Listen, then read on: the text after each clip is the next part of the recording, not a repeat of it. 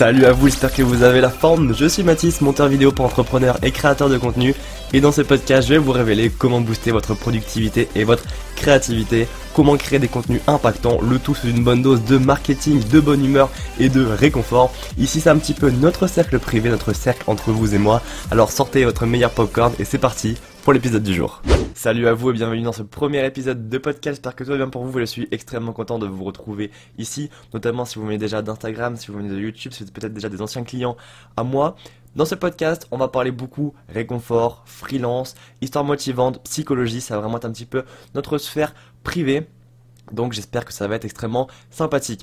Tous les lundis, il y aura un nouvel épisode sur la plateforme de podcast à 7h et il y aura également une rediffusion du podcast sur YouTube qui sortira tous les samedis à 10h.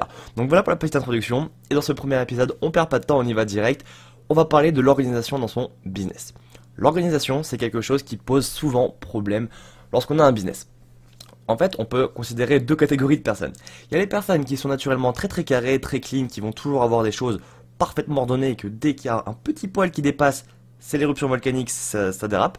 Et il y a les personnes qui sont vraiment complètement désordonnées, qui ont des affaires de partout, qui n'arrivent pas à mettre les choses euh, en place, qui font 15 000 choses en même temps parce qu'elles n'arrivent pas à être ordonnées. Bref, une catastrophe. Vous vous reconnaissez sûrement dans l'une des deux catégories. Personnellement, j'ai toujours réussi à être plus, plus ou moins, voilà, plus ou moins, ça dépend des fois, mais quand même plus ou moins organisé. Et lorsque j'ai lancé mon business, eh bien là, ça m'a vraiment forcé en fait à être organisé, car une très bonne organisation, c'est vraiment essentiel dans son business pour avancer de façon convenable en fait, tout simplement, et de façon aussi plus rapide. Donc, dès le début de mon activité de, monteur vidéo, j'ai créé plusieurs processus et j'ai créé quelques astuces qui peuvent être euh, utiles à 90% du temps pour être organisé. Après, voilà. Pourquoi 90% Eh ben oui, parce que bah, parfois il y a des imprévus, n'est-ce pas? Donc on ne peut jamais avoir totalement un coup d'avance, mais c'est quand même essentiel de pouvoir un petit peu les prédire. C'est un petit peu paradoxal ce que je viens de dire, mais je vais vous expliquer ça juste après.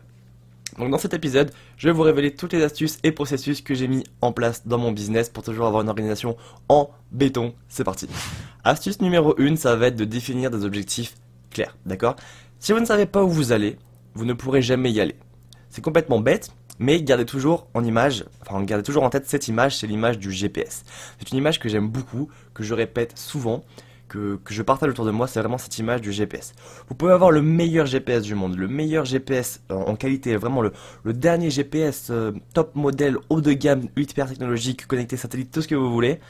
Si vous ne savez pas précisément où vous allez, le GPS ne vous y conduira pas. Si vous voulez aller dans le nord, le GPS peut vous donner la direction du nord, certes, mais si vous voulez aller à Paris, enfin non, si vous, si vous ne savez pas où vous voulez dans le nord plutôt, euh, il peut vous amener à Paris, comme il peut vous amener en Bretagne, comme il peut vous amener euh, même en Norvège. Donc, si vous avez juste une vague idée de où vous allez, c'est déjà mieux que si vous ne savez pas du tout où vous allez, mais il faut quand même que vous ayez des objectifs clairs et précis pour savoir précisément où vous allez, d'accord? Comme ça, bah, vous allez toujours savoir ce que vous devez faire et vous, et vous resterez pardon, toujours carré dans votre organisation. Encore une fois, Imaginez bien ce GPS. Vous pouvez avoir le meilleur GPS au monde, si vous ne savez pas où vous allez, le GPS ne pourra jamais vous y conduire. Si vous ne donnez pas d'indication au GPS, bah soit vous ferez du surplace, soit vous allez tourner en rond, tourner en rond, et au final, eh bien, vous, allez parcourir le monde entier sans jamais arriver à la destination finale, ou alors sur un coup de chance, mais donc vous aurez perdu énormément de temps. L'astuce numéro 2, ça va être la planification. Pourquoi est-ce que j'insiste autant? Tout simplement parce que, en général, l'un des plus gros problèmes des personnes qui ne sont pas organisées, c'est qu'elles ne prévoient rien. Elles prennent tout, tout au feeling. Euh, elles se disent bon, c'est pas grave, je fais mes choses. S'il se passe un imprévu, c'est pas grave. Euh, je répondrai euh, sur le coup de tête. Bref, en faisant ça, bah forcément ça fait perdre beaucoup de temps et lorsqu'il y a beaucoup d'imprévus qui arrivent en même temps, tout de suite on commence à crouler sous les tâches et à paniquer, donc forcément on commence à ramer, à tourner en rond, bref, état de stress totalement inutile. Donc planifier. Et pour ça, bah, en fait, tout simplement, il va falloir élaborer un plan militaire, un plan au poil, d'accord?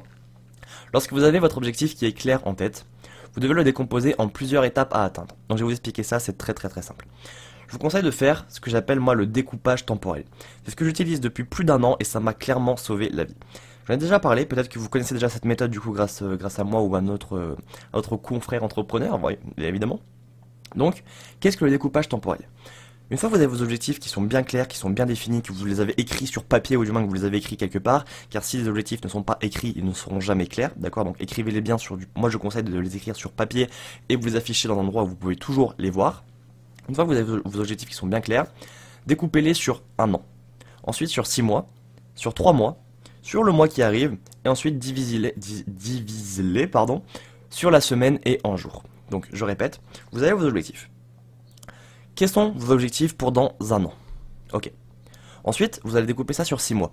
Qu'est-ce que dans les 6 prochains mois, je dois faire pour arriver à ces objectifs dans un mois, dans un an, pardon. Ensuite, une fois que vous avez vos objectifs sur les 6 mois, ok, bah qu'est-ce que je dois faire dans les 3 prochains mois pour arriver à mes objectifs dans 6 mois? Pareil pour le 1 mois, qu'est-ce que je dois faire le mois prochain, ou ce mois-ci si on est le début du mois, pour arriver à ces objectifs dans 3 mois? Et ainsi de suite jusqu'à arriver à la semaine. Ok, qu'est-ce que je dois faire cette semaine pour arriver aux objectifs du mois et qu'est-ce que je dois faire aujourd'hui ou demain pour arriver aux objectifs de la semaine? Et en faisant ça, en fait, lorsque vous prenez le chemin inverse du coup, lorsque vous faites plus un an, six mois, trois mois, un mois, euh, semaine, jour, mais jour, semaine, un mois, trois mois, six mois, un an, eh bien vous arrivez à vos objectifs. En fait, vous avez créé un plan d'action, littéralement, un chemin, une autoroute pour arriver à vos objectifs.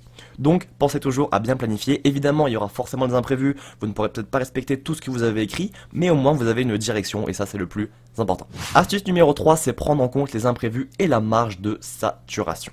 Vous pouvez avoir le meilleur plan du monde, il y aura forcément des imprévus, obligatoirement, d'accord? À chaque fois que j'ai fait un plan, il y a toujours eu des imprévus, c'est obligatoire. Alors avant même que je fasse un plan maintenant, je sais qu'il y aura des imprévus, donc j'essaye au maximum de prévoir les imprévus. Donc c'est totalement paradoxal, parce que bah, vous allez me dire, mais Mathis, c'est impossible de prévoir des imprévus, c'est le principe même d'imprévu. Bah, je suis d'accord, mais on peut quand même utiliser un petit peu quelques astuces pour prévoir bah, justement l'imprévu, car souvent, on répète un petit peu les mêmes actions, et donc on sait ce qui peut potentiellement se passer, ou du moins on peut déduire qu'est-ce qui va se passer, d'accord? Donc, un des secrets d'une organisation, efficace, c'est la gestion des imprévus. C'est avoir toujours un coup d'avance en main. Donc, ça, ça s'apprend au fait euh, sur le tas.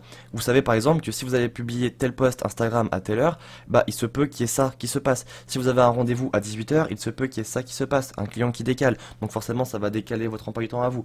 Essayez au maximum de prévoir les imprévus. Je sais que c'est très paradoxal comme phrase et vous allez y penser à chaque fois maintenant, mais essayez de prévoir les imprévus. Et enfin, il faut prendre en compte la marge de saturation bah, liée justement à ces imprévus. La marge de saturation c'est quoi? Imaginons que vous décidez de travailler 70 heures dans la semaine. Si dans votre euh, emploi du temps, vous complétez ces 70 heures, c'est-à-dire que chaque heure est remplie. Ça veut dire que le moins de petit imprévu qui va faire dépasser, va dépasser ces 70 heures, ça va peut-être vous mener à 75 heures de travail, peut-être même 80 heures de travail. Donc là, vous dépassez votre marge de, enfin, votre ligne de saturation. Parce que de base, vous avez prévu de travailler 70 heures, et vous montez à 80 heures.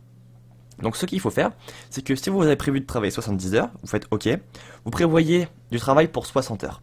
Comme ça, si jamais eh bien, vous avez 10 heures par exemple d'imprévu, ce qui est quand même énorme, hein, mais si vous avez 10 heures d'imprévu, eh bien, vous arrivez à votre barre des 70 heures, qui était l'objectif initial, et donc vous ne euh, saturez pas. Parce que lorsque vous commencez à saturer, si chaque semaine vous, rajoutez des heures de travail à ce que vous avez déjà défini, eh bien, à un moment, la marge de saturation bah, va saturer justement, vous allez vous-même saturer, et vous pouvez accéder euh, à un burn-out, bref, toutes les choses pas très cool liées à l'entrepreneuriat. Donc pensez à prendre du temps pour vous et à vous accorder, à bien définir, pardon, cette marge de saturation. Astuce numéro 4, c'est la simplification. Encore une fois, j'appuie ce mot parce que j'ai déjà vu des business qui étaient incroyablement compliqués. Je suis sûr que même un labyrinthe était plus facile que leur business.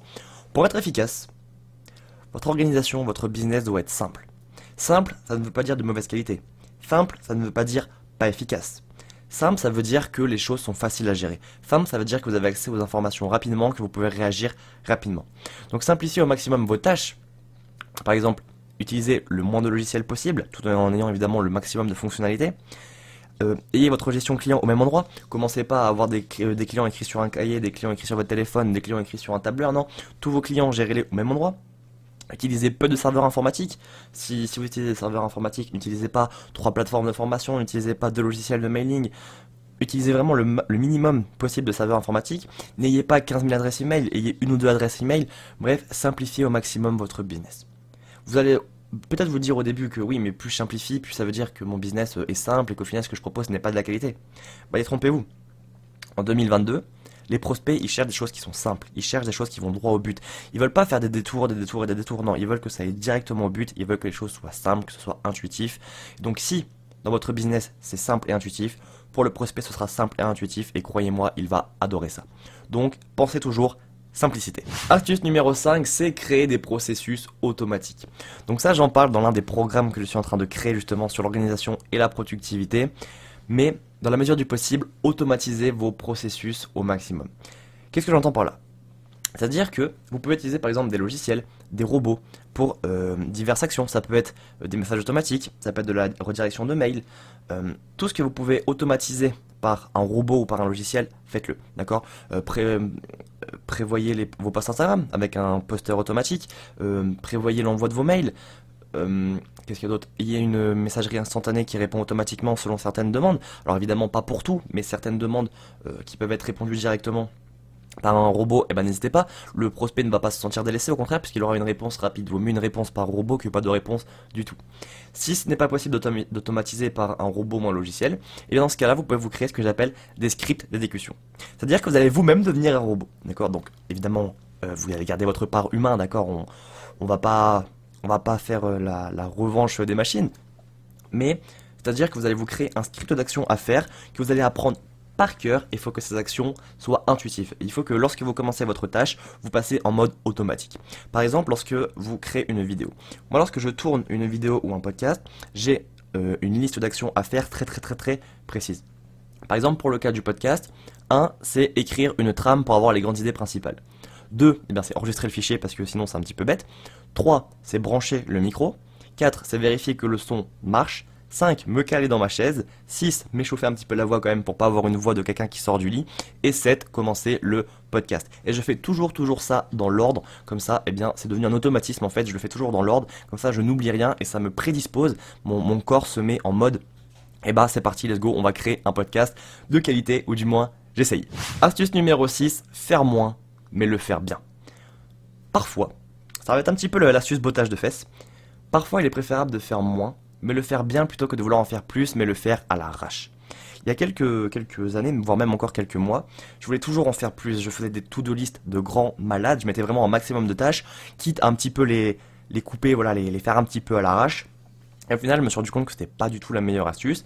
Et au fil du temps, j'ai appris que, enfin, j'ai appris je me, suis rendu compte que c'était préférable que je fasse moins de tâches dans la journée, que ma to-do list ne soit peut-être pas forcément remplie, mais que ce que j'ai fait soit vraiment bien fait, soit carré, soit clean et que je n'ai plus à revenir dessus, ou alors juste pour quelques modifications plus tard. Rappelez-vous que la qualité prime toujours sur la quantité. Donc au lieu de vouloir en faire toujours plus parce que vous allez être en retard, parce que vous n'avez pas fait ci, vous avez eu un imprévu, vous vous êtes levé plus tard que prévu, votre réveil n'a pas sonné, par exemple moi ce matin mon réveil n'a pas sonné, euh, j'ai un petit peu paniqué, mais bon, c'est pas grave, on s'organise de nouveau. Il faut savoir justement s'adapter. Ça va, être le, point juste après, c'est incroyable la transition. Mais donc, pensez à faire moins de choses. C'est préférable que faire plus de choses, mais de mal les faire. Et donc, astuce numéro 7, eh c'est prendre du recul sur les événements et essayer de prédire les imprévus. Tout en s'assurant que tous les membres étaient comptabilisés, dont les plans si jamais il y a d'autres personnes. Qu'est-ce que j'entends par là? Le recul en organisation, c'est très très très important. En fait, vous devez voir l'organisation comme un petit peu un jeu d'échecs. Et c'est vous le maître du jeu. C'est vous qui dirigez les pions, c'est vous qui savez les placements les plus judicieux. En fait, il faut essayer de prédire l'imprévisible. Alors, c'était impossible que je prévoie que mon réveil ne sonne pas. Donc j'avais créé ma petite journée, 7h, hein, 8h routine, 8h, 9h, etc. Donc en fait, mon réveil a sonné plus tard. Donc qu'est-ce que j'ai dû faire? Eh bien, j'ai dû m'adapter. J'ai dû revoir mon emploi du temps, modifier certaines choses, supprimer des choses, les réagencer pour avoir un emploi du temps qui est fluide et euh, faire quand même des choses qui sont constructives. Il faut vraiment que vous soyez dans cette dynamique de maître du jeu. Reculez, prenez du plaisir. C'est vraiment juste un jeu l'organisation. C'est un petit peu un puzzle. C'est dans quel sens je dois mettre les tâches, pourquoi je dois les faire comme ceci, quelle durée de temps je dois euh, allouer pour chaque tâche. Alors ça, j'en reparlerai dans un prochain podcast parce que c'est aussi très très, c'est une question un petit peu délicate aussi. Mais ayez vraiment du recul sur ce que vous faites et n'hésitez pas à changer votre emploi du temps si besoin. Un planning, ça doit pas être rigide, c'est pas marqué dans la pierre ça peut se modifier. Donc n'ayez pas peur de modifier votre planning.